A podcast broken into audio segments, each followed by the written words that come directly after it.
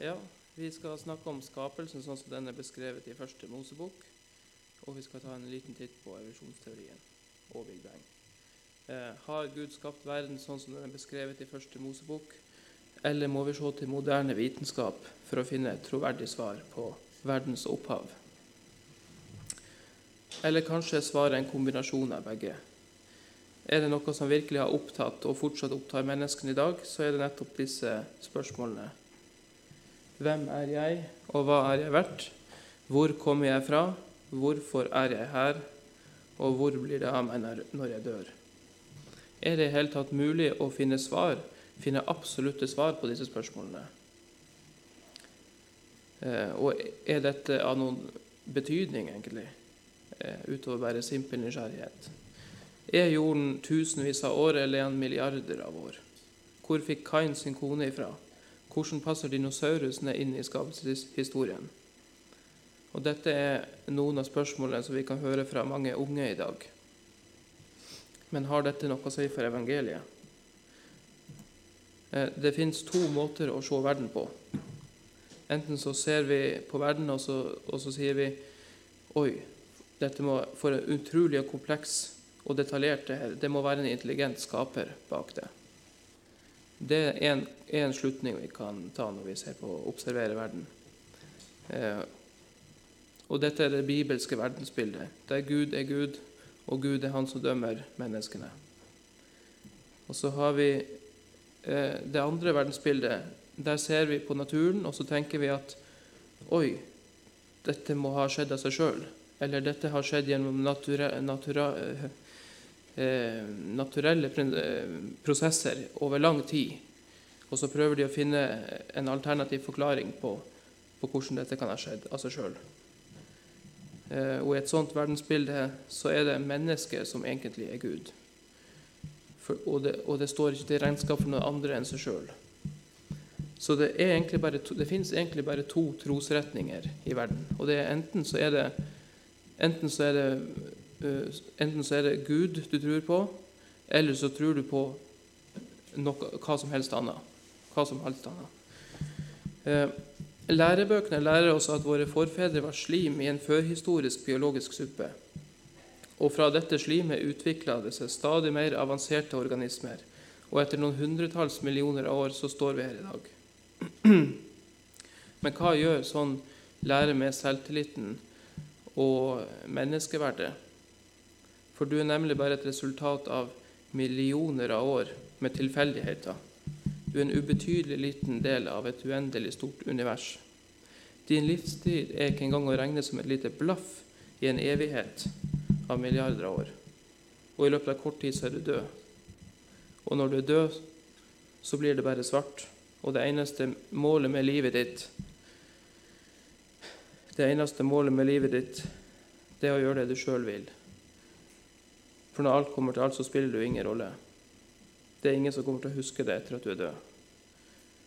Og så Ateistene de kommer gjerne og så spotter de Bibelens Gud, og så, og så hevder de at han er ond, som tillater at det finnes så mye død og lidelse og elendighet ute i verden. Men hva vet vel egentlig ateistene om hva som er ondt eller godt? For når de lager seg lover og hevder at det er galt å stjele, da er de nødt til å låne den moralen fra Bibelen når de hevder at det er galt å myrde. Da er de nødt til å låne fra Bibelen. For uten en Gud, hvem er det som har autoritet til å dømme i rett og galt? Er det fordi at du sier, det, at du sier det, eller er det, fordi at, er det fordi at en annen person sier det, eller er det fordi naboen din sier det? Eller er det fordi politiet sier det, eller domstolen? Er det kongen eller statsministeren? Er det FN som bestemmer hva som er rett og galt? Og hvis det er mennesker som bestemmer hva som er rett og galt, vil det da si da at i dag så er det galt, men om 100 år så kan det være rett? I naturen så finnes det ikke noe rett eller galt. Evolusjon er et resultat av den sterkestes rett. Så hvis vi alle sammen bare er et høyt utvikla dyr, og at hjernen vår er satt sammen av tilfeldige kjemiske prosesser, og at all moral er menneskelig oppkonstruert, hvem er det som har rett til å bestemme over andre hva de skal gjøre eller ikke? Millioner av dyr har måttet lide og dø for at du skulle bli til.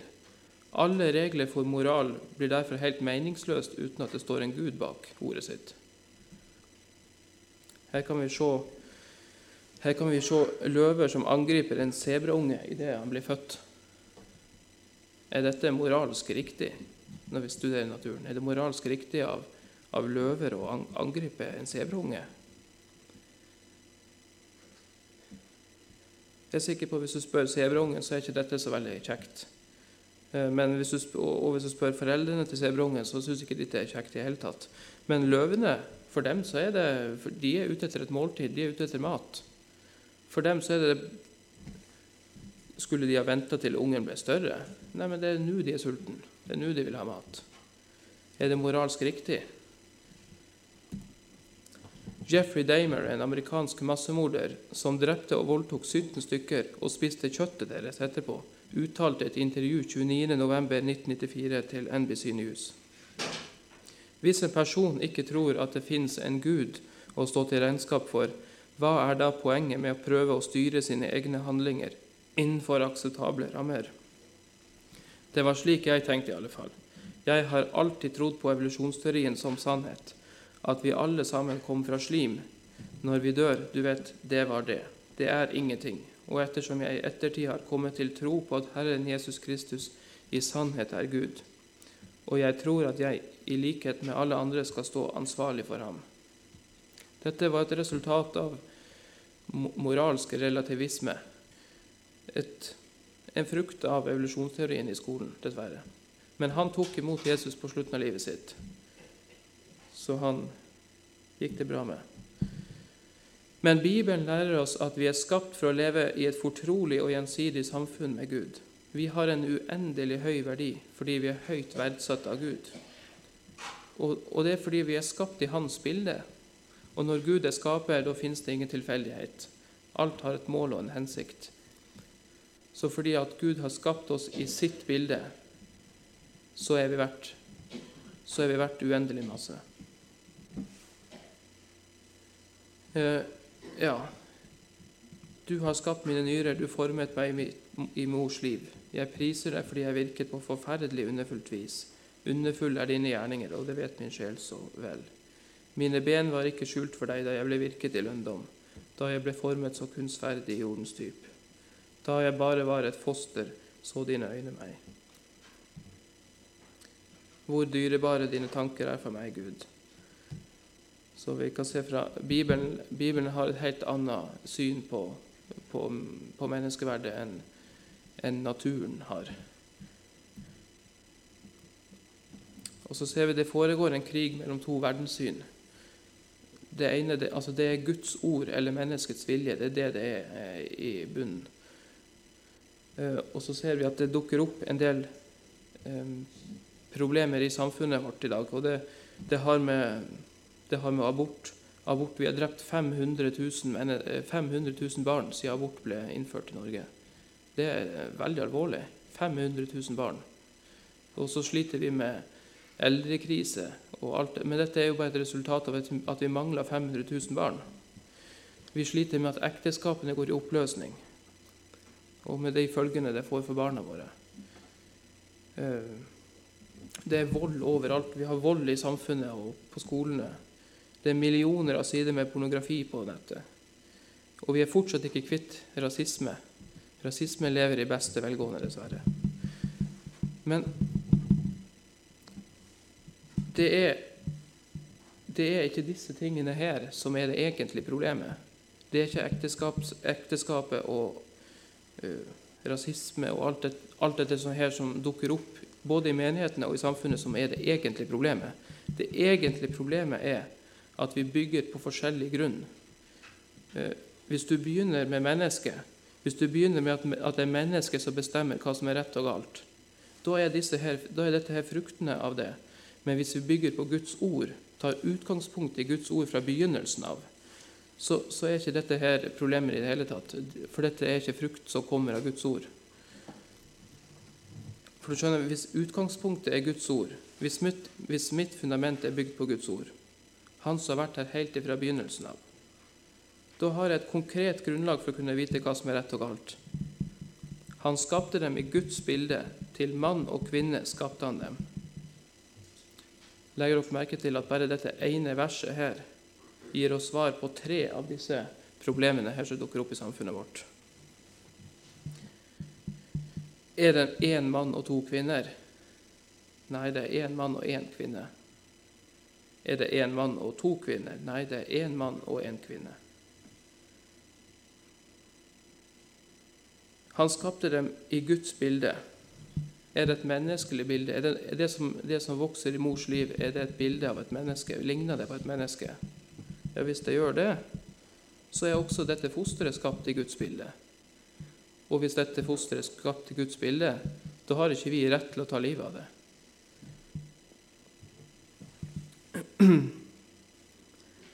Så hvis ikke fundamentet vårt er Guds ord, da er, da er det menneskets ord som er fundamentet vårt. Og, hva, og, det kan være hva som helst. Det kan være ganske likt Guds ord med en liten forskjell, eller det kan være totalt motsatt. Det kan være alt mulig. Mennesket sier at vi er et dyr, og at vi ikke er skapt i Guds bilde. Det er det evolusjonsteorien lærer oss. Så hvis vi ønsker at våre barn skal kunne skille mellom rett og galt og ikke gå seg vill, så er vi nødt til å lære dem å tenke bibelsk. Lære dem at Guds ord må være utgangspunktet for alle våre tanker og vurderinger.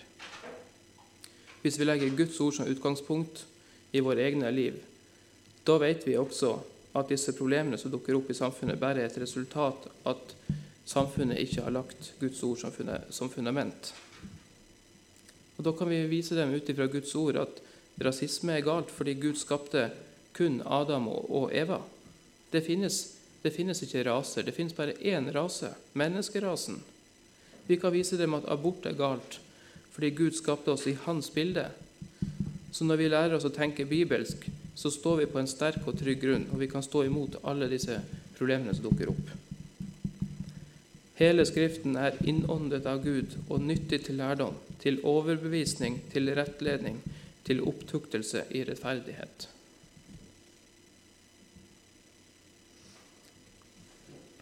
Vi har et problem i menigheten i dag med at vi har en massiv utvandring av unge kristne fra menighetene. Snittalderen øker, og stadig flere av de unge som vokste opp i kristne hjem, blir ikke værende i menighetene når de blir voksne. Jeg har sett flere forskjellige undersøkelser, og det er gjort både i USA og Europa, og det er ganske likt hele åtte av ti unge som vokste opp i kristne hjem, har forlatt troa si idet de fullfører ungdomsskolen eller videregående. Åtte av ti. Åtte av ti unge forlater troa si. Det er kjempealvorlig. Og de har prøvd å uh, gjort undersøkelser for å prøve å finne ut av hvorfor dette skjer. Og Pew Research Center uh, gjorde en undersøkelse i 2016 i USA. Der tok de kontakt med eh, Målgruppen var disse kristne da, som tidligere hadde vokst opp i et kristent hjem. Og så, og så spurte de de rett ut hva som var årsaken til at de forlot troa si. Og her er en del av, av, det de forklarer med sine egne ord. De, dette, er, dette er eh, ja, representativt for det, de, for det de forklarte med egne ord. Læren om evolusjon når det begynte på videregående, høyskolen og universitetet. Sunn fornuft eller rasjonalitet kaster religion ut av vinduet. Mangel på noe som helst vitenskapelige eller spesifikke bevis på en skaper. Jeg oppdaget etter hvert at jeg egentlig aldri har trodd dette ordentlig. Jeg studerer og lærer meg selv mer og mer, og velger heller å ta beslutningene mine selv enn å høre på hva, hva andre sier. Dette er det de sier er årsaken til at de rett og slett forlot barnetroa si. Og eh, ja, dette her De har vokst opp i kristne hjem, gått i menighetene våre. og Åtte av ti, det er veldig mange. Og vi sender dem til barnehager og skoler hvor de lærer om milliarder av år med utvikling, og tippoldefar var en apekatt, som igjen stammer fra en fisk. Evolusjon ble gjerne presentert i lærebøkene som et udiskutabelt faktum som alle forskere for lengst er blitt enige om. Og det, det er jo ikke sant heller. Eh, det, det, er et voksende antall forskere som, eh, som stiller seg svært skeptisk til evolusjon. Um, men uansett, det er uansett ikke sånn det fungerer. Det er, det er ikke flertallet som bestemmer hva som er fakta. Det er ikke sånn vitenskap fungerer. Fakta er fakta, uavhengig av demokratisk flertall. For, for, noen hundre år siden, nei, for, noen, for noen tusen år siden så trodde de det at en stor stein datt fortere enn en liten stein. Dette var vitenskapen for, for langt tilbake i tid. Flertallet trodde det, men det var ikke fakta. I dag vet vi at det ikke er sånn det fungerer. Så hva svarer vi barn og ungdom når de kommer med vanskelige spørsmål? Har vi noen gode svar å gi dem? Her har jeg en liten illustrasjon eh, der det er en kristen gutt som prøver å vitne om at Jesus elsker Jesus elsker det fordi Bibelen sier det. Jo, men Bibelen er ikke sann. Hvor, hvor fikk Kain sin kone ifra? Hvordan passer dinosaurusen inn i Bibelen? Hvordan vet du at det fins en Gud? Og hvor kommer alle rasene ifra hvis det kun var Adam og Eva? Jeg veit ikke. Der ser du, Bibelen er ikke sann. Og så kommer han da hjem til mamma og pappa og spør de samme spørsmålene. Og de har heller ikke noen gode svar å gi dem. Vær alltid beredt til å forsvare dere for enhver som krever dere til regnskap for det håpet som bor i dere. Jeg tror det er veldig viktig at vi sjøl er klar over hvorfor vi tror på det vi tror. Og så tror jeg det er viktig at vi forbereder oss til å forsøke å gi et svar til, til ungdommen som kommer og, og, spør. Fordi at det er en del ting som ungdommen virkelig sliter med, og som er veldig viktig for troslivet deres. Hvis ikke Første Mosebok eh, Hvis ikke Bibelen er korrekt, sånn som de leser den, så kan det utfordre troa deres. Så, det er viktig at vi finner svar på, det, på disse spørsmålene. Jeg har hørt mange si at det spiller ingen rolle for dem om Gud skapte verden på 6-24 timers dager, eller om han brukte milliarder av år. Det viktigste er ikke hvordan han gjorde det, men at det faktisk var Gud som gjorde det. Big Bang, betyr jo, Big Bang og evolusjon betyr jo bare at det må ha vært en Gud som sto bak. i så fall. Men sjøl om, om, du står støtt i din egen tro, så kan ikke du gi denne troen videre til andre. Så selv om selv om, ikke, selv om, noen av oss kanskje ikke syns dette er så veldig viktig, så er det faktisk veldig viktig fordi det er, Første Mosebok er fundamentet for resten av Skriften. Så det er veldig viktig at vi har fundamentet vårt helt i orden. Første Mosebok er grunnleggende for alle bibelske læresetninger og spørsmål, og den er fundamentet til evangeliet. Hvorfor er det sykdommer, sult og død i verden? Første Mosebok forklarer at det var et syndefall. Adam, Adam gjorde opprør mot Gud, og pga. det så, så la han skapelsen under forgjengelighet. Hvordan kan en kjærlig Gud tolerere så mye ondskap i verden? Vel, den verden vi ser i dag, den var ikke den opprinnelige skapelsen. Når vi observerer så mye elendighet ute i verden, så, så, så må vi vite og forstå at det er et resultat av vårt opprør mot Gud. Det var ikke sånn Gud skapte verden opprinnelig. Hva er grunnlaget for ekteskap og familie? Ved første Mosebok Jesus henviser sjøl til første Mosebok. Har dere ikke lest at i begynnelsen skapte han den til mann og kvinne? Hvorfor har vi, altså Jeg la merke til at dere har tatt på dere klær, alle sammen. Hvorfor har vi på oss klær? Fordi første Mosebok gir oss, første Mosebok gir oss grunnlaget for det. Det var pga. syndefallet. Vi følte synd og skam over Og, og, så, ja. Eh, og har, dere, har, dere, tenkt på dette her? Vi, vi, teller dager, vi teller måneder og vi teller årstider bare ved å studere himmellegemene, solen og månens posisjon. Men hvor i all verden har vi en sju dagers uke ifra? Hvor kommer den ideen ifra? Og hvorfor etterfølges dette universalt av alle kulturer i verden? Uansett hvor på kloden du går, så følger alle sammen denne sju dagers kalenderen. Og den har ingen Ingenting med himmellegemen å gjøre. Ingenting med sola og stjernene eller noe som helst å gjøre. Det er ingenting der ute som kan forklare det. Kanskje er det fordi at vi alle stammer fra Noah og hans familie, som igjen stammer fra Adam. Eh, vitenskapen har ikke noe godt svar på det. Eh, jeg har, jeg har prøvd sjøl å finne ut hva, hva de sjøl tror, og det fins en del eh, teorier på på hvorfor vi har en sjudagersuke. Men problemet med de teoriene er at det kan forklare hvorfor noen følger en sjudagersuke. Men det forklarer ikke hvorfor absolutt alle gjør det. Det, det, det er ingen logikk i det. Og hvorfor måtte Jesus dø? Hvorfor, hvorfor måtte Jesus komme hit ned til oss for å ofre seg sjøl for oss? Hvorfor måtte han det? Jo, fordi at vi er syndere, og vi er syndere pga. Adam. Vi falt i synd. Vi, vi, har gjort opprør imot Gud. Noen måtte komme og ta straffa. Hvis ikke så måtte vi ta den sjøl. Og hvordan, hvordan, skal den nye himmelen og den nye jord se ut? Den første Mosebok gir oss svaret på det òg. Sånn som det var helt i begynnelsen av, i Edens hage. Hele skapningen skal bli gjenoppretta på en en dag, når Jesus kommer igjen.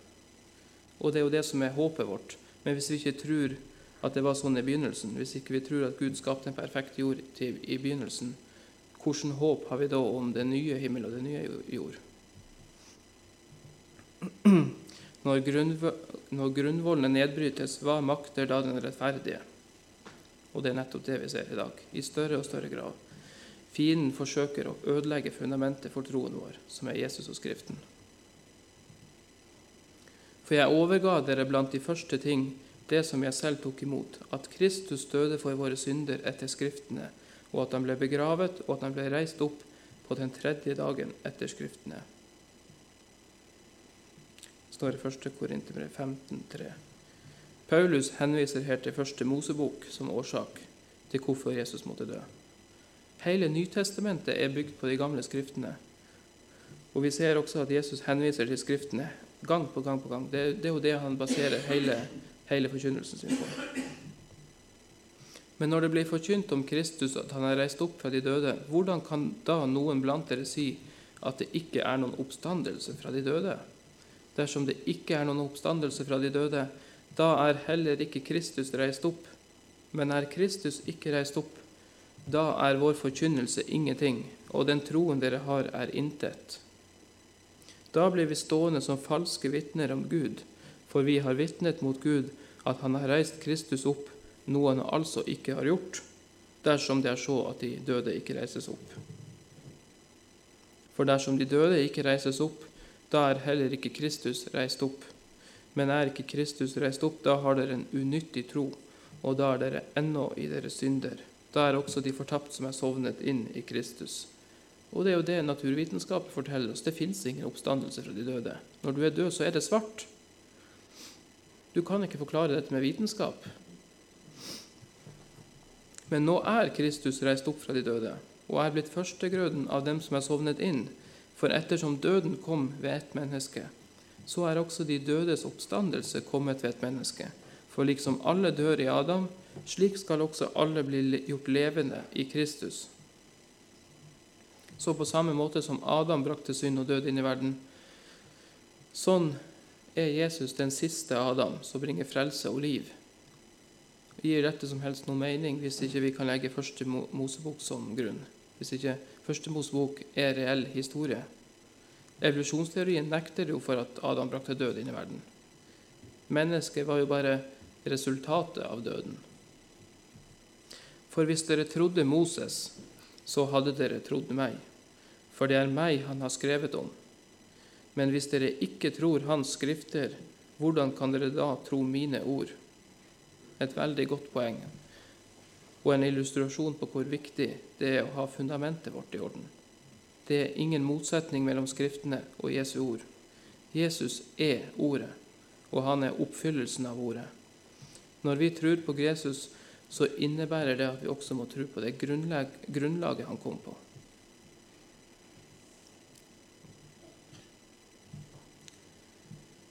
Der er, der, er, der er to måter å se det på.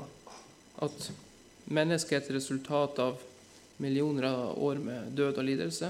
At vi stammer fra en apekatt eller en felles stamfar, som de sier det nå.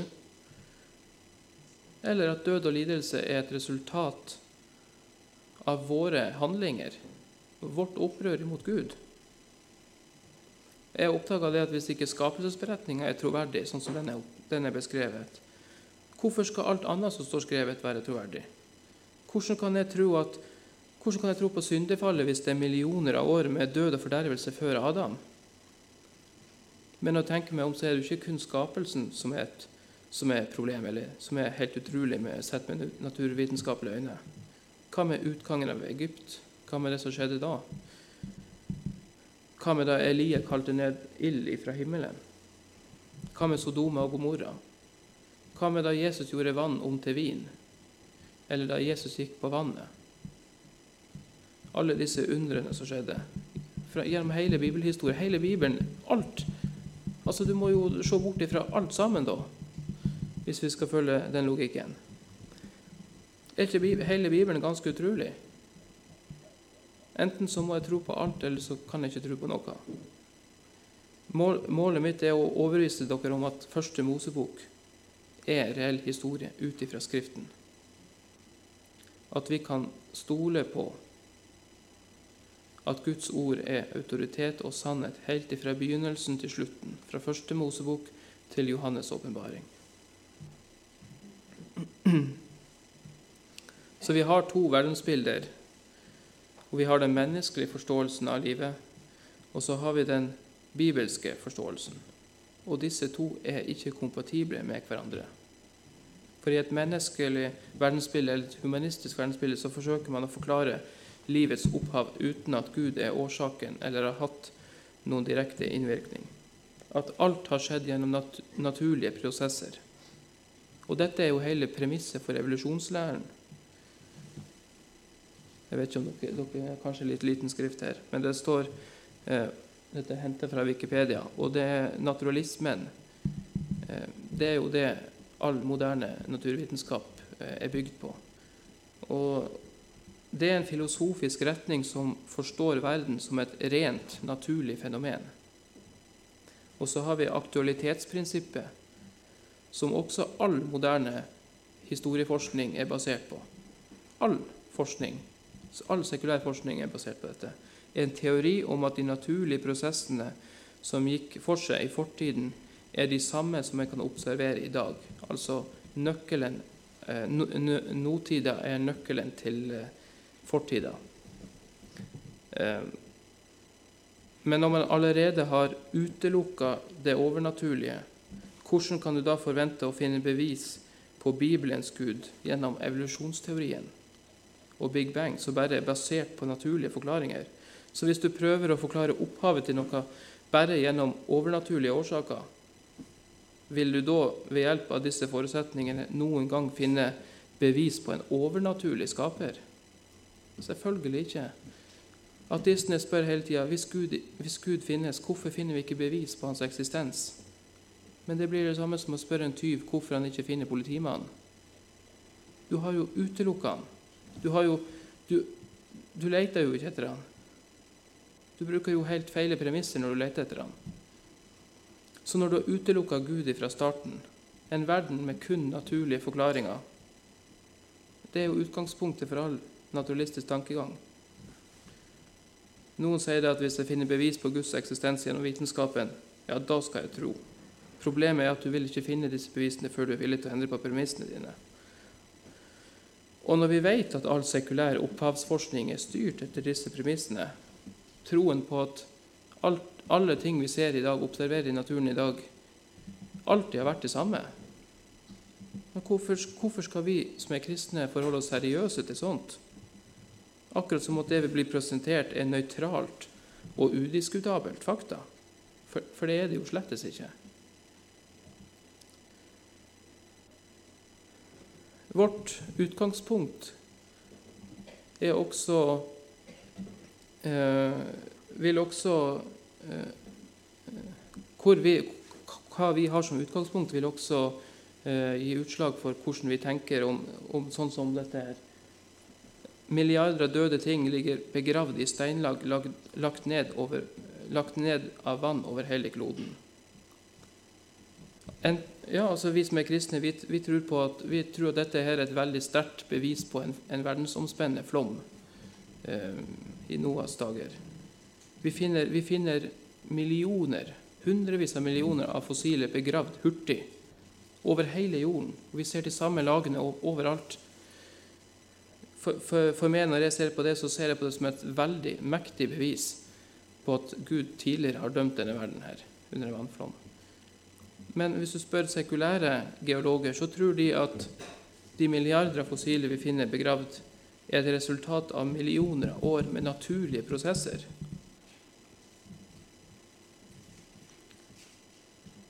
Og, men hvordan blir et fossilt hvordan blir et fossilt danna i dag? Er det noen som observerer fossiler som blir danna i dag? Det er veldig sjeldent. fordi at For at et fossil skal kunne bli til, så må et dyr dø, og så må det begraves hurtig. Det må begraves før noen andre rekker å spise det, og så må det dø før Det må bli begravd før eh, det, må bli, det må bli begravd før eh, det rekker å råtne opp og bli borte. Eh, og det er veldig sjeldent at det skjer. Men det, det, kan skje, men det kan ikke skje på veldig kort tid. Eh, men klart, når de har når de har millioner av år på, på konto, så, så, kan de forklare på den måten at, at dette kan ha skjedd over hundrevis av millioner av år. Men det handler om hva vi velger å tro på. Har Gud virkelig sagt? Det var noe av det første mennesket ble frista på. Og det er det vi fremdeles blir frista på i dag. Så det fins to måter å se ting på. Enten så er dette vi ser her, et resultat av, av den bibelske dommen, eller så er dette et resultat av naturlige prosesser over hundrevis av millioner av år. Noe som jeg tror er usannsynlig. Evolusjon er ikke nøytral vitenskap. Evolusjon er en humanistisk trosretning så du må velge å tro på eller ikke. Du kan ikke bevise at alt liv har utvikla seg fra en stein som traff jorden for milliarder av år siden. Men du kan gjerne tro det hvis du vil. Men det, det, det vi må forstå, at dette her er ikke nøytral vitenskap. Denne, de, evolusjonsteorien er bygd opp av vitenskapelige beviser. Det er den. Det skal vi være ærlige og si. Men det er også skapelsen. Skapelsen har også veldig mange mektige vitenskapelige bevis som understøtter den. Så problemet er ikke bevisene, men problemet er hvordan vi tolker bevisene. Vi har, eh, vi har syv stadier i Guds evige frelsesplan som er veldig, veldig viktige. Eh, vi, har, vi begynner med skapelsen, der Gud skapte en perfekt verden. En, en verden uten ondskap, en perfekt verden der alle dyr og alle mennesker lever i perfekt harmoni med hverandre. Akkurat sånn som Gud hadde planlagt fra begynnelsen av. Gud sa det var overmåte godt. Og så, og så har vi syndefallet. Syndefallet det var der menneskene eh, gjorde opprøret mot Gud. De adlød ikke Guds bud om å ikke spise av det treet. Og på grunn av det Adam gjorde, så forbanna Gud hele skapelsen. Hele jorda ble lagt under forbannelsen. Jorden begynte å bære fram tisler og torner, og, og dyrene forandra seg i natur. Og, og resultatet var at mennesket måtte dø både fysisk og åndelig. Og så har vi, så har vi den første dommen som kom under, i Noas dager, da Gud Ondskapen hadde bredt seg så utover denne jorda at Gud angra på det han hadde gjort. Så han utrydda alle menneskene og alle dyrene, unntatt Noah og hans familie, og hvert dyr som gikk inn i den arken. Og så har vi forvirrelsen som skjedde i, ved Babels tårn. Menneskene adlød ikke Guds bud om å spre seg utover jorda. De forholdt seg på samme plass og bygde et svært tårn, en stor by og et svært tårn. Så Gud var nødt til å Gud var nødt til å forvirre dem for at de skulle spre seg utover, utover hele jorda. Og så har vi, har vi det som vi snart skal tenke på i, i jula, da Jesus kom til jorda vår. Da kom, den, da kom den siste Adam inn i verden. Det var Gud sjøl Gud sjøl greip inn i skaperverket. Gud kom inn for å, for å, leve det livet som Adam ikke klarte å leve. Han levde det livet som vi skulle ha levd. Et perfekt liv, uten synd. Likevel så han var fullt ut Gud og fullt ut menneske, men han var helt feilfri. Og så har vi korset. Det krevdes et helt uskyldig offer, helt lyteløst offer, for å ta på seg alt det som vi hadde gjort. Um, og så har vi det, det, som vi venter på alle sammen, det er full, fullførelsen av alt. Da Jesus skal komme igjen, og han skal, den, han skal komme med, ned med det nye Jerusalem, og vi skal, vi skal få en ny himmel og en ny jord etter hvert. Men hvis vi tar bort eller ugyldiggjør bare én av disse stadiene, så gir ingen av de andre stadiene noen mening. Og det er det som har sett skje i mange kristne menigheter rundt omkring. Ett eller flere av disse stadiene har vært under angrep. Og det er spesielt disse fire første som har vært under sterkt angrep. Skapelsen, syndefallet, Noas flom. Det er mange som ikke tror at det har vært noen flom. De tror det at det har vært lokale flommer men det har ikke vært sånn som det sto i Bibelen, at det har vært en, lokal, at det har vært en universal flom som utrydder alt på en gang. Det kan de ikke tro på.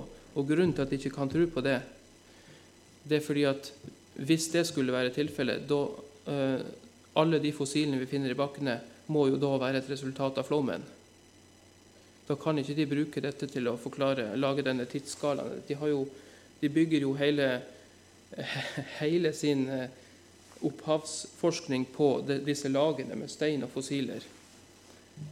Men hvis det har vært en flom, så vil jo dette ha revet opp alt dette her og snudd og endevendt på alt sammen. så kan, da kan de ikke bruke det til. Så at det har vært en universal flom, det er helt umulig å tro på hvis du er en sekulær forsker. Så er Big Bang og evolusjon forenlig med Bibelens Gud. Men én ting er jo denne sjudagers skapelsen som mange har problemer med å ta bokstavelig. For den passer ikke med evolusjon og big bang. Og mange har forsøkt å lage seg forklaringer på at disse dagene ikke kan være virkelige dager. Og Det skal jeg gå inn på senere. Men det er jo ikke bare tidsperspektivet som skiller Bibelen fra evolusjon og big bang. La oss gå gjennom teksten og se hva som står. I begynnelsen skapte Gud himmelen og jorden. Og jorden var øde og tom, og det var mørke over det store dyp og Guds ånd svevet over vannet. Og Gud sa, Bli lys, og det ble lys. Og Gud så at lyset var godt, og Gud skyldte lyset fra mørket. Og Gud kalte lyset dag, og mørket kalte han natt. Og det ble aften, og det ble morgen, dag én. Og Gud sa, La det bli en hvelving midt i vannet, og den skal skille vann fra vann. Og Gud gjorde hvelvingen og skilte vannet som er under Ja, veldig svakt. Og øh, vannet som er over hvelvingen. Og det ble slik. Og Gud kalte hvelvingen himmel, og det ble aften, og det ble morgen andre dagen. Og Gud sa, la vannet under himmelen samles på ett sted, og la det tørre landet komme til syne. Og det ble slik. Og Gud kalte det tørre landet jord, og vannet som var samlet, kalte han hav. Og Gud så at det var godt. Og Gud sa, jorden skal la gress, planter som sår seg, frukttrær som bærer frukt med frø i, spire fram på jorden hvert etter sitt slag. Og det ble slik.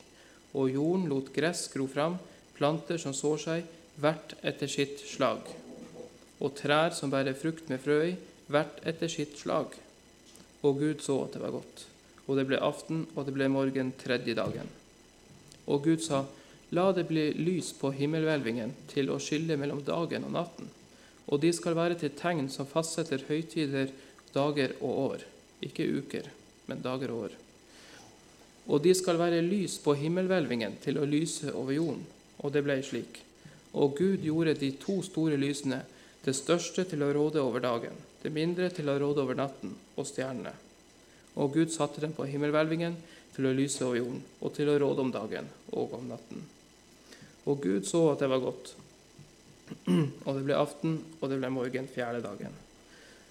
Og Gud sa, la vannet vrimle med et mylder av levende sjeler, og la fugler fly over jorden under himmelhvelvingen. Og Gud skapte de store sjødyrene og alle de levende sjeler som rører seg, som vrimler i vannet, hvert etter sitt slag, og hver vinget fugl etter sitt slag.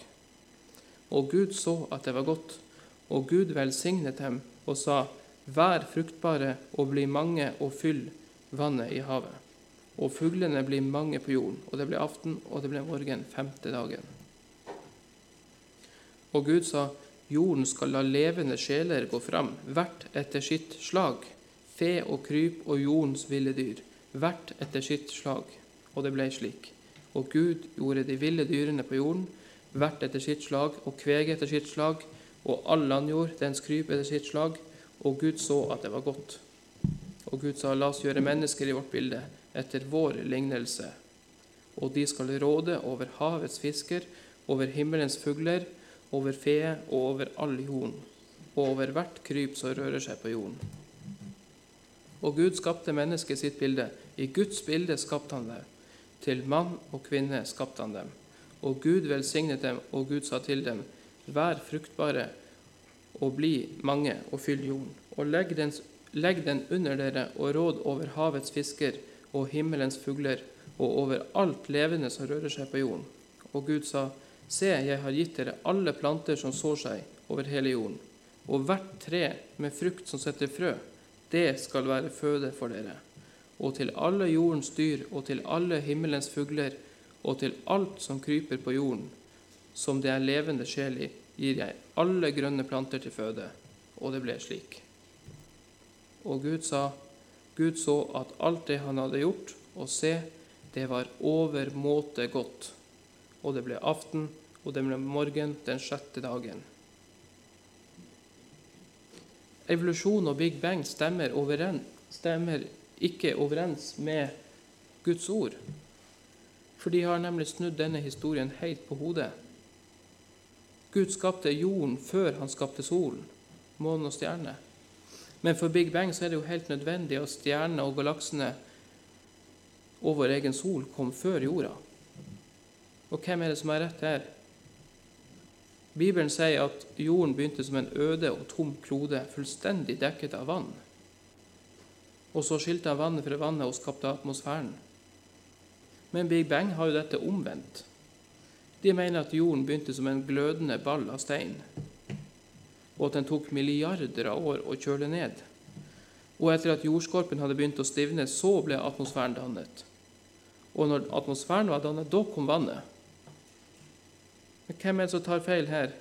Er det mennesker som ikke var der når det skjedde? Eller Gud som var øyenvitne, og han som, han som faktisk gjorde dette? Og som har skrevet, skrevet i sitt eget ord hva han har gjort. På dag fire skapte Gud solen og månen. Men lyset ble jo skapt allerede på dag én. Hvordan forklarer vi dette ut ifra et naturalistisk perspektiv? Jeg tenker det at jeg tenker at Et svar på det spørsmålet kan vi finne i Johannes' åpenbaring. Ehm, der står det det at eh, når vi kommer til den nye himmelen og den nye jord, da skal det ikke lyse noen, vi skal ikke ha, ha noen lampe som lyser for oss, og so, vi trenger ikke lys fra solen, for Han sjøl skal være lyset. Eh, jeg tenker at det er et godt bilde, og vi kommer tilbake til det litt senere. Men Eh, det, altså det, er viktig at vi forstår at skapelsen skjedde på en overnaturlig måte. Gud skapte livet i havet og fuglene som flyr over jorda, på dag fem. Men ifølge evolusjonen så ble det første livet dannet i havet. Og så krøp denne fisken på land, og så fikk denne etter hvert vinger. Og, men Gud har sagt at han skapte fuglene før han skapte dyrene, og at han skapte dem hvert etter sitt slag. Evolusjonen mener at alle kommer fra, fra en amøbe eller fra en stein, og så amøbe osv. så alle sammen har en felles stamfar. Men det står klart og tydelig i Guds ord at han skapte dem hvert etter sitt slag. Alle trær, all, alt gress, hvert etter sitt slag. Og de skal bære fram hvert etter sitt slag. Det kan være variasjoner innenfor hvert slag, det kan det være. Men opprinnelig alt kommer fra én fra, fra, hvert, fra forskjellige slag. Eh, ikke fra samme eh, forfedre. Jorden skal bære frem dyr hvert etter sitt slag. En hest, en ku, en elefant og en hval og en mygg kom ikke alle sammen fra en amøbe, sånn som evolusjonen sier. De har ingen felles stamfar. De ble skapt direkte fra jorden til, å bære fram hvert etter sitt slag. Og det er jo også dette vi observerer i naturen. To hunder vil alltid forbli hunder. Fisk vil alltid produsere fisk. Apekatter forblir apekatter, og mennesker forblir syndere til de blir født på ny. Bibelen sier også at Gud ga mennesket og alle levende skapninger på jorden planter til føde. Så hele skapningen var opprinnelig vegetarianere, helt motsatt fra det evolusjonsteorien lærer. Men vet du, det mest alvorlige med evolusjonslæren, det er at den plasserer død, katastrofer, sykdommer og skadelige mutasjoner lenge før Adam. Hvis vi skal tro på evolusjonens historie, så sto Adam og Eva på en gedigen gravhaug full av dyr som hadde blitt utrydda gjennom katastrofer. Vi finner tegn på kreft og sykdommer i disse fossilene. Dyr, dyr har altså kjempa, til døden gjennom millioner av år. Og, har, og, og, vi finner dyr som spiser hverandre altså Vi finner dyr med fossiler inni hverandre. Altså de, og vi finner fisk som er, en, som er, i en, situasjon der de spiser en annen fisk, mens de blir plutselig begravd. Et, et godt tegn på en flom, tenker jeg da. Men det er jo ikke det som Adam var et resultat av millioner av år med ufattelige lidelser, da, ifølge evolusjonen. Men det er ikke det som står i Guds ord.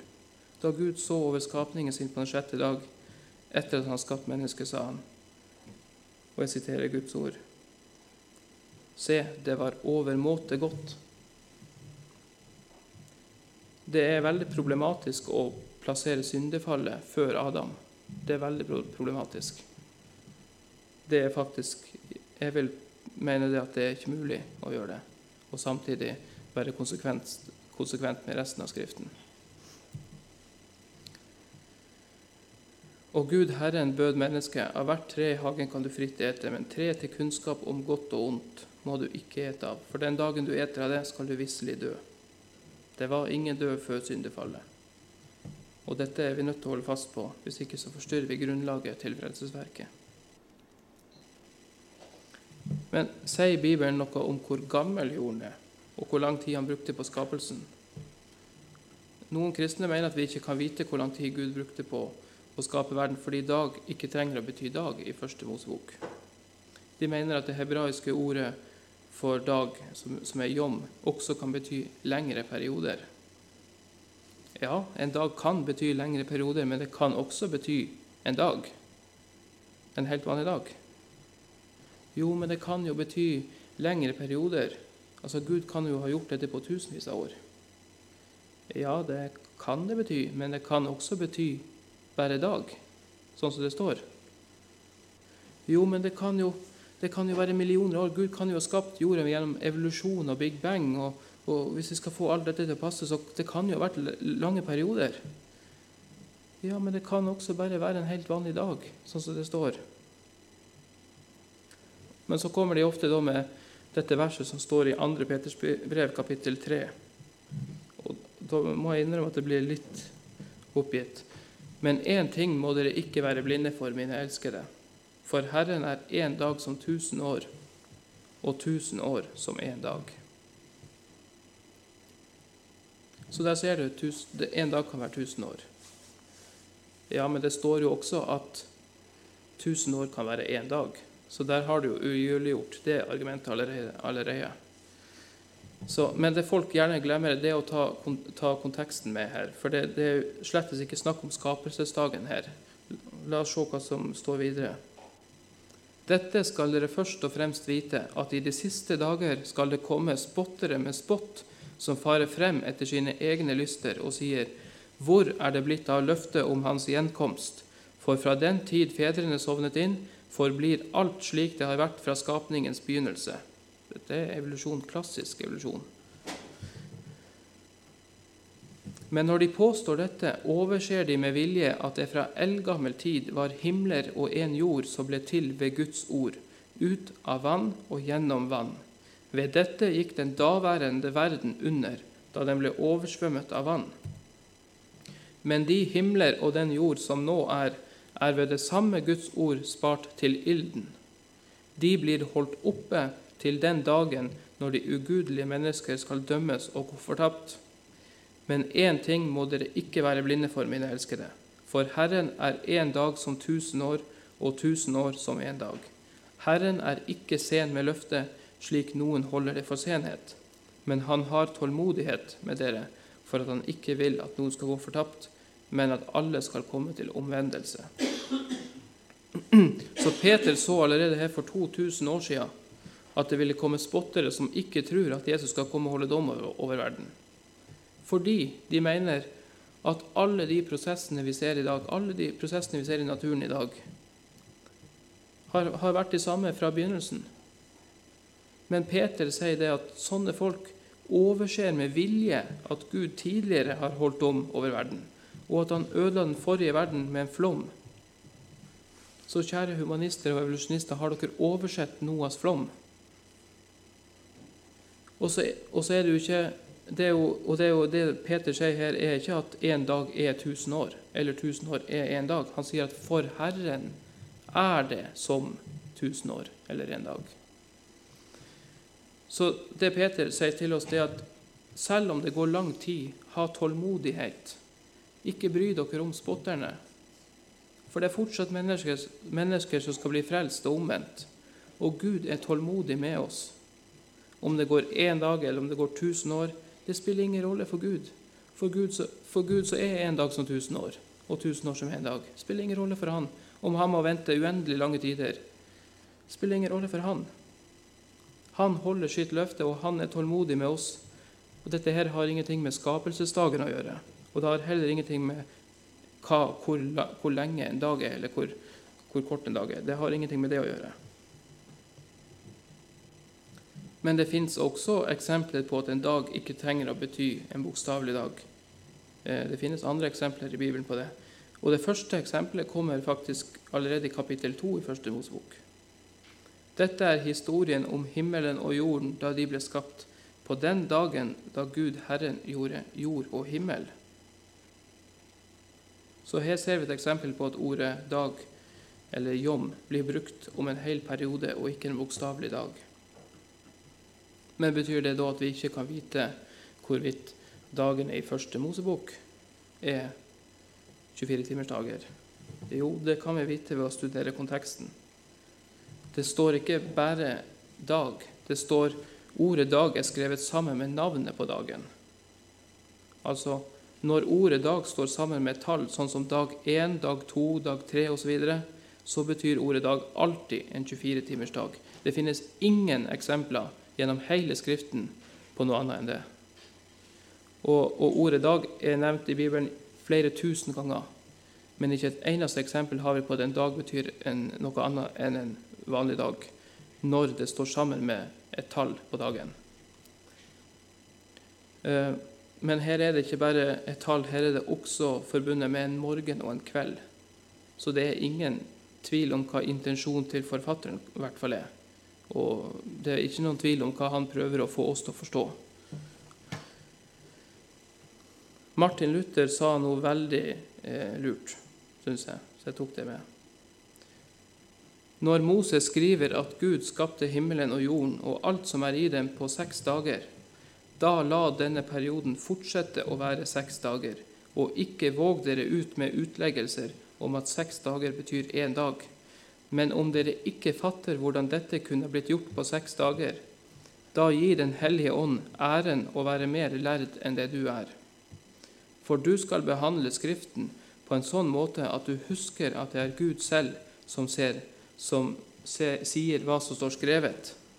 Men siden Gud taler, så er det ikke passende for deg å vende ordene hans i den retningen du ønsker å gå. Men hvorfor er det sånn at når det gjelder alle andre skriftsteder hvor ordet dag blir benytta, da skjønner vi automatisk hva dag betyr. Men bare når det gjelder første Mosebok, da, kan vi ikke vite hva dag betyr. For det er vel ingen som vurderer at de sju dagene israelittene gikk rundt Jerikos murer, kan ha vært sju lange og uspesifiserte perioder, eller at Jonah tilbrakte lange, uspesifiserte perioder inn i fisken.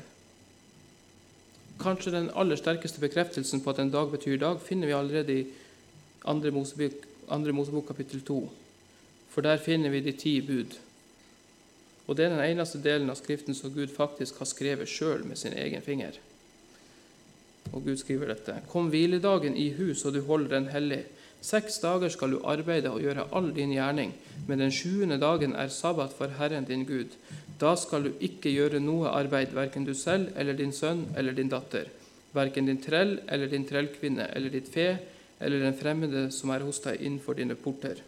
For på seks dager gjorde Herren himmelen og jorden, og havet og alt som er i dem, og han hvilte på den sjuende dagen. Derfor velsignet Herren sabbatsdagen og hellige den. Så Gud stadfester sjøl i sin egen høye personlighet. Han har skrevet dette sjøl.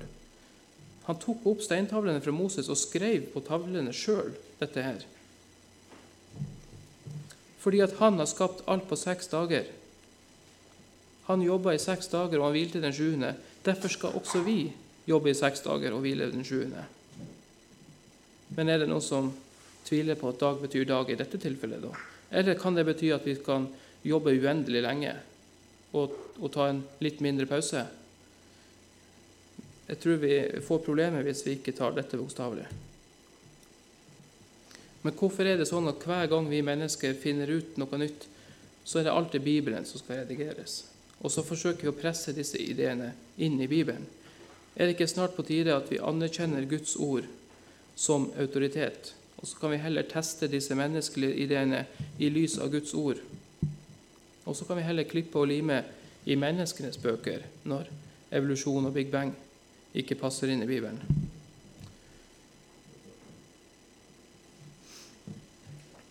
Dette er ikke en kamp mellom Bibelen og vitenskap. Det er viktig å, få sagt. Dette er en kamp mellom to ulike verdensbilder, så begge er basert på to grunnleggende og forskjellige trossystemer om fortiden. Alle begynner sin søken etter svar gjennom visse forutsetninger og premisser, og selv om kanskje ikke alle er villige til å innrømme dette. Det er ingen som er nøytrale. Alle starter med en slags tro som er styrende for tolkningen av bevisene. Og det er viktig å kunne forstå hvorfor eh, kreasjonister og sekulære konkluderer så forskjellig som de gjør til tross for at vi har det samme bevisbildet. Har det skjedd Her ser dere et bilde av Grand Canyon. Um, hva er det Bibelen vil, Hvordan tolker vi fra et bibelsk bilde hva som har skjedd her? Jo, vi tenker at det har vært veldig masse vann på kort tid. Men eh, hvis du ser det fra et evolusjonistisk bilde, så har det gått veldig lang tid og veldig lite vann. Men vi, vi, og vi vet at begge, begge, tilfeller kan være mulige. Eller vitenskapelig sett så kan begge være mulige. Men fordi vi tar utgangspunkt i Guds ord, så er, det, så, er det, så er, det, dette vi går for. Vi tror at Grand Canyon er et resultat av flommen. Så vi gjør, vi gjør de samme observasjoner, men vi tolker de forskjellig basert på vår egen forestilling om fortida. Og det, det, var en, gang, det var en Eh, en hendelse i USA med eh, en vulkan, eh, St. Helens, som eksploderte i USA på 60-70-tallet. Og den skapte de samme, det samme bildet som vi ser her på Grand Canyon. Den skapte akkurat de samme forholdene. Den skapte lag på lag med stein, og så bygde han opp en stor demning.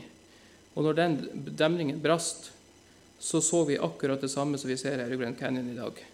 Det skjedde, det skjedde, bare på noen få dager. Så, så, vi vet at dette her kan la seg gjøre på veldig kort tid. Så dette handler ikke om beviset for og imot. Og så kan vi stå og krangle til vi blir blå om hvem som har de sterkeste og beste bevisene. Dette handler om hvilke briller du har tatt på deg når du observerer verden. Forsøker du å forklare det du observerer, observerer i verden i lys av det som står i Bibelen, eller prøver du å eller tar du utgangspunkt i menneskelige ideer og din egen forstand? Mennesket er født i synd. Vi er født atskilt fra Gud. Vi er født i opprør mot Gud. Og Lar vi denne naturen styre oss? Lar vi denne naturen styre vår tro angående fortida, eller søker vi Guds ord for sannhet?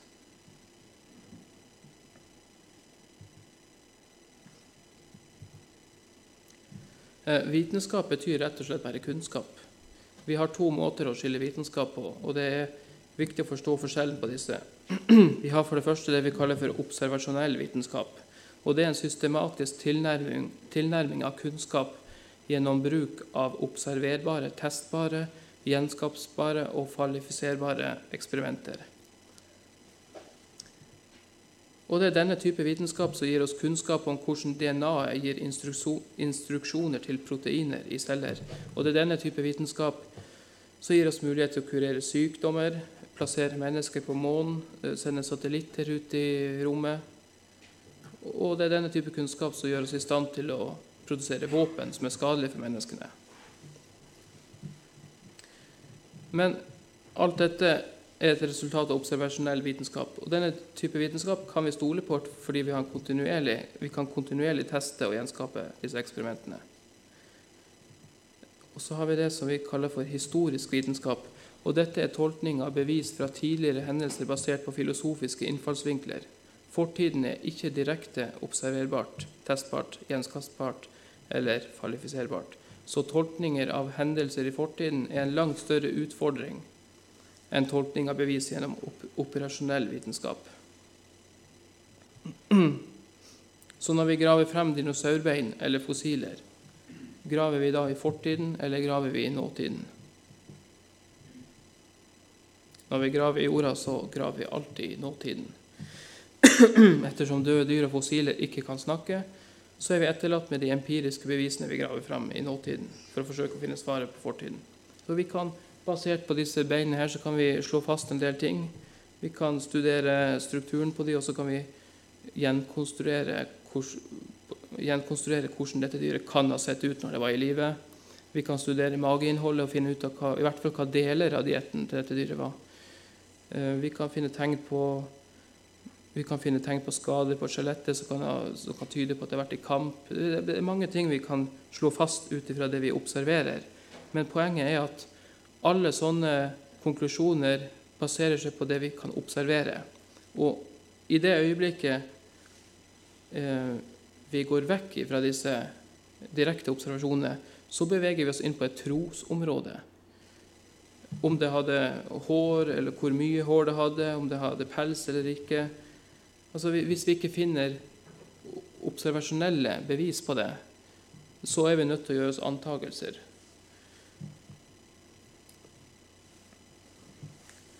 Ja. Så det er Vi kan, vi kan, eh, vi kan gjøre oss mange um, observasjoner, og vi kan konkludere ut fra det vi ser. Men i det området vi går ut fra uh, I det området vi går vekk fra det vi kan faktisk observere, så, så blir det bare ren spekulasjon så vet vi eller tror vi at jorden er gammel. Kan vi regne ut hvor gammel jorden er ved å studere naturen?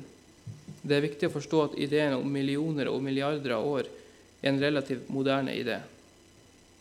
Den berømte fysikeren William Thompson var kjent for sine estimater på jordens alder. På slutten av 1800-tallet mente han at jorden var et sted mellom 20 og 40 millioner år gammel. Og dette skapte sjokkbølger i en verden hvor man trodde at jorden bare var tusenvis av år.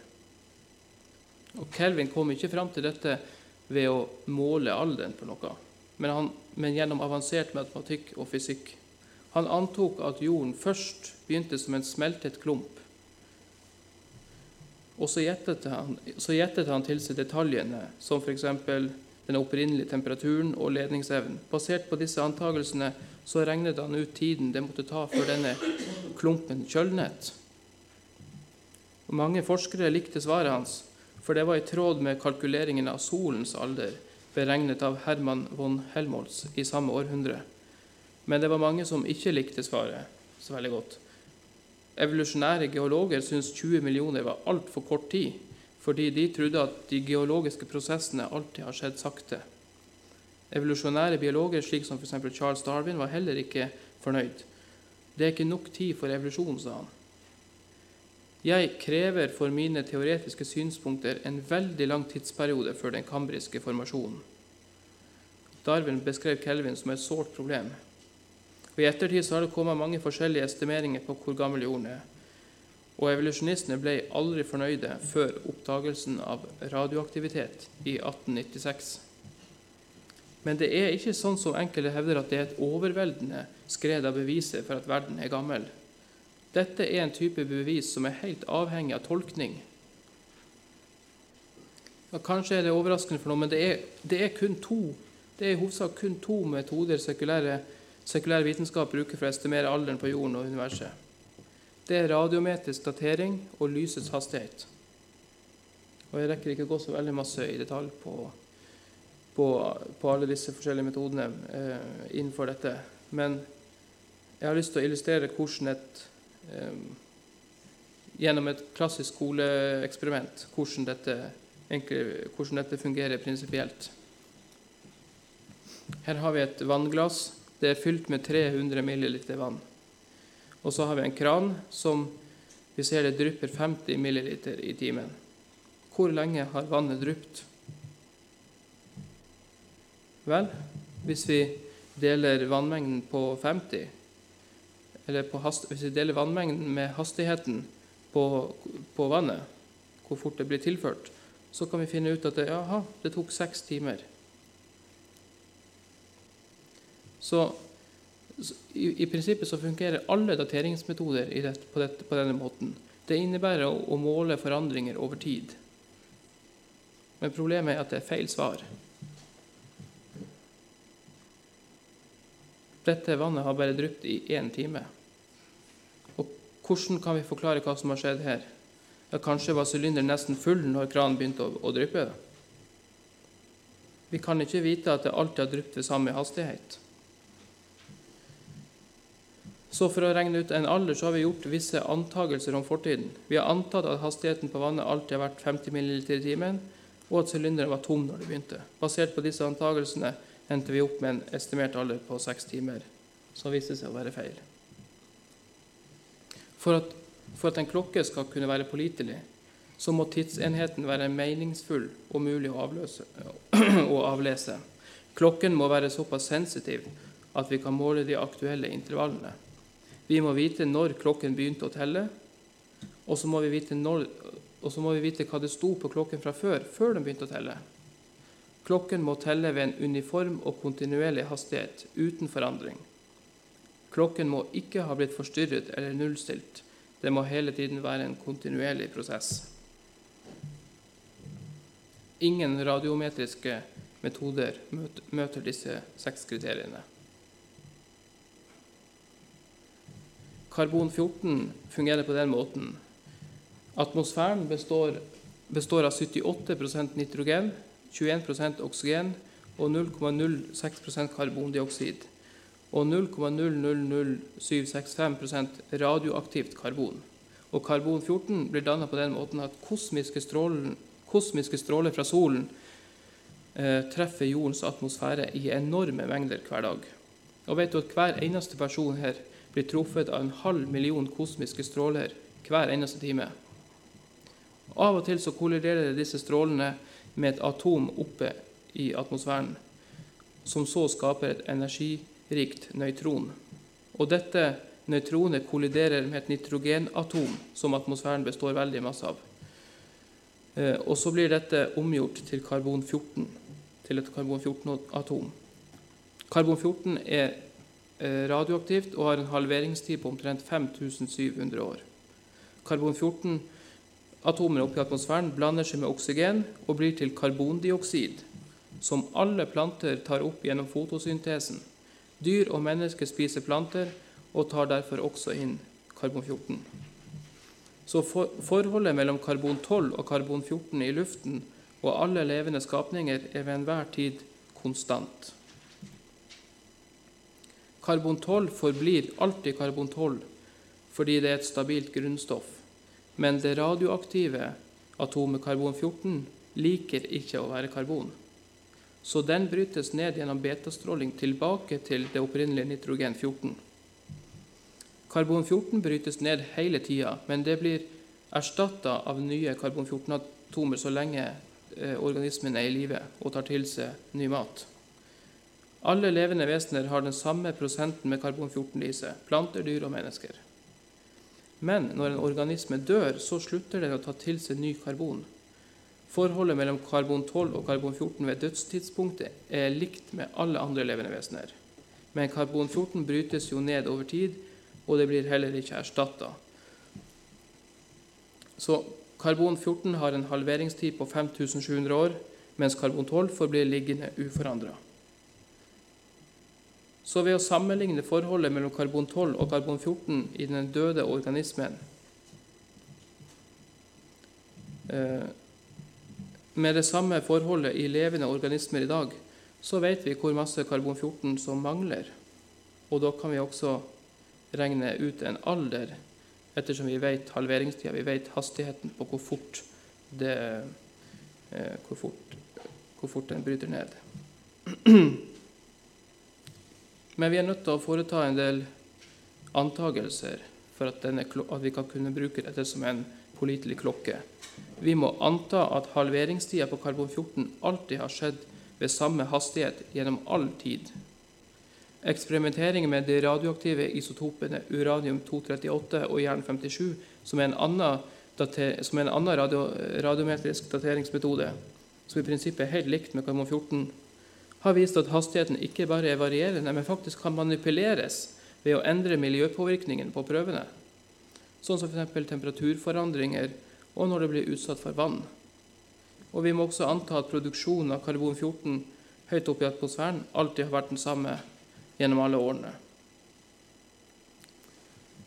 Vi må anta at forholdet karbon-12 og karbon-14 som blir tatt opp av planter og dyr, alltid har vært det samme. Og vi må anta at det ikke har skjedd forurensninger, f.eks. For som resultat av en vannflom eller vannflommer. Um, så det er mange ulike faktorer som kan, ha, som kan ha en dramatisk påvirkning på forholdet mellom karbon 12 og karbon 14. Og, men for et sekulært og, og et naturalistisk ståsted så er det ingen grunn til å tro at disse forholdene har endret seg vesentlig i løpet av millioner av år. Og, så Derfor stiller de heller ingen spørsmål til de antakelsene vi, vi gjør. Eh, men fra et bibelsk perspektiv så, så vet vi det at bl.a. det har vært en verdensomspennende flom som snudde opp ned på hele den forrige verden. Eh, de enorme geologiske og vulkanske prosessene som skjedde sammen med vannflammen, ville restarte alle disse naturlige klokkene som forskerne baserer seg på i dag. Og Vi må forstå at alt begynner med Guds ord. Det er Gud som er opphavet til alt liv, og det er Han som er ordet og kunnskapen, som det står i Salmene 9.10. Å frykte Herren er begynnelsen til visdom, og å kjenne Den hellige er forstand. Skal vi tro Han som har vært her helt fra begynnelsen, og som ikke kan lyve? Eller skal vi stole på menneskelige tanker og ideer som går på tvers av Guds ord? Det fins ingen nøytralitet. I det øyeblikket du beveger deg på tvers av det som står i Guds ord, så har du allerede opphøya deg sjøl til. Til Gud.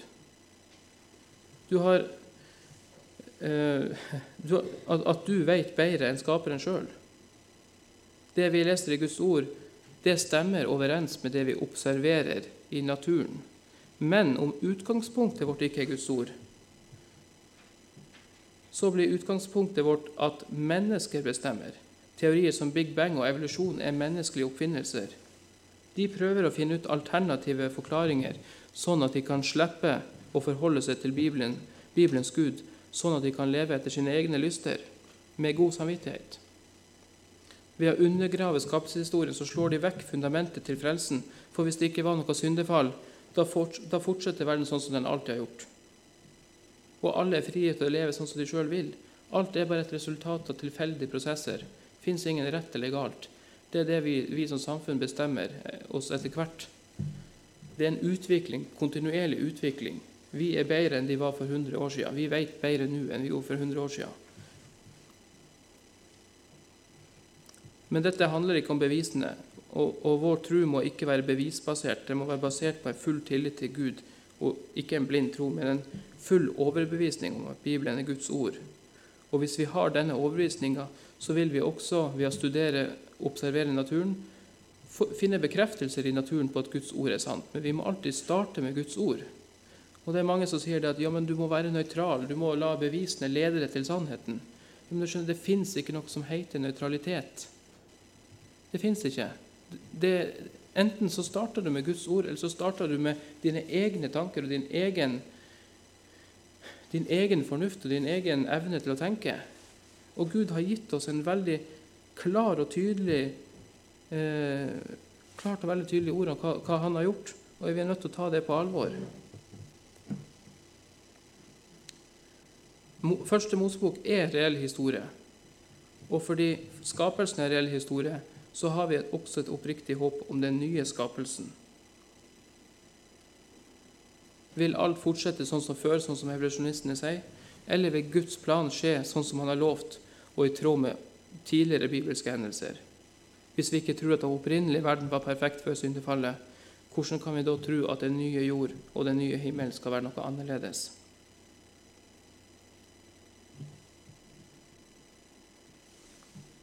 Jeg så en ny himmel og en ny jord, for den første himmel og den første jord var borte, og havet er ikke mer. Og jeg, Johannes, så den hellige byen, det nye Jerusalem, komme ned fra Gud, ut fra himmelen, gjort i stand som en brud smykket for sin brudgom.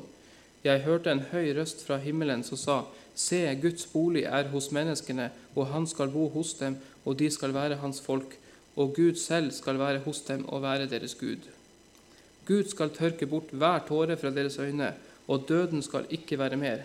Heller ikke sorg eller gråt eller smerte skal være mer, for de første ting er blitt borte. Det skal ikke lenger være noen forbannelse, men Guds og lammets trone skal være i byen, og hans tjenere skal tjene ham. De skal se hans ansikt, og hans navn skal være på deres panne. Natt skal det ikke være der. De trenger ingen lampe og heller ikke lys fra solen, for Herren, Gud, gir dem lys, og de skal herske som konger i all evighet. Johannes' åpenbaring 22. Ulven og lammet skal beite sammen, løven skal ete halm som oksen, og ormen får støv til mat. Ingen skal gjøre noe ondt, og ingen skal ødelegge noe på hele mitt hellige berg, sier Herren. Jesaja 65. Den siste fiende som blir tilintetgjort, er døden. 1. Korinterbrev 15. Og jeg tror det at når vi står der i himmelen om en liten stund, eller om en lang stund, så vil han si det. Og se, det var overmåte godt. Jeg tror vi vender tilbake til sånn som det var opprinnelig. Jeg tror det vil bli en Jeg tror, jeg tror vi har, et, har, noe virkelig å se fram til. Fordi at Første Mosebok er sant, og fordi resten av Skriften er sant. Alt er en rød tråd. Vi er nødt til å tro på alt, ellers så har vi ingen grunn til å tro, ha noe håp om noe annet.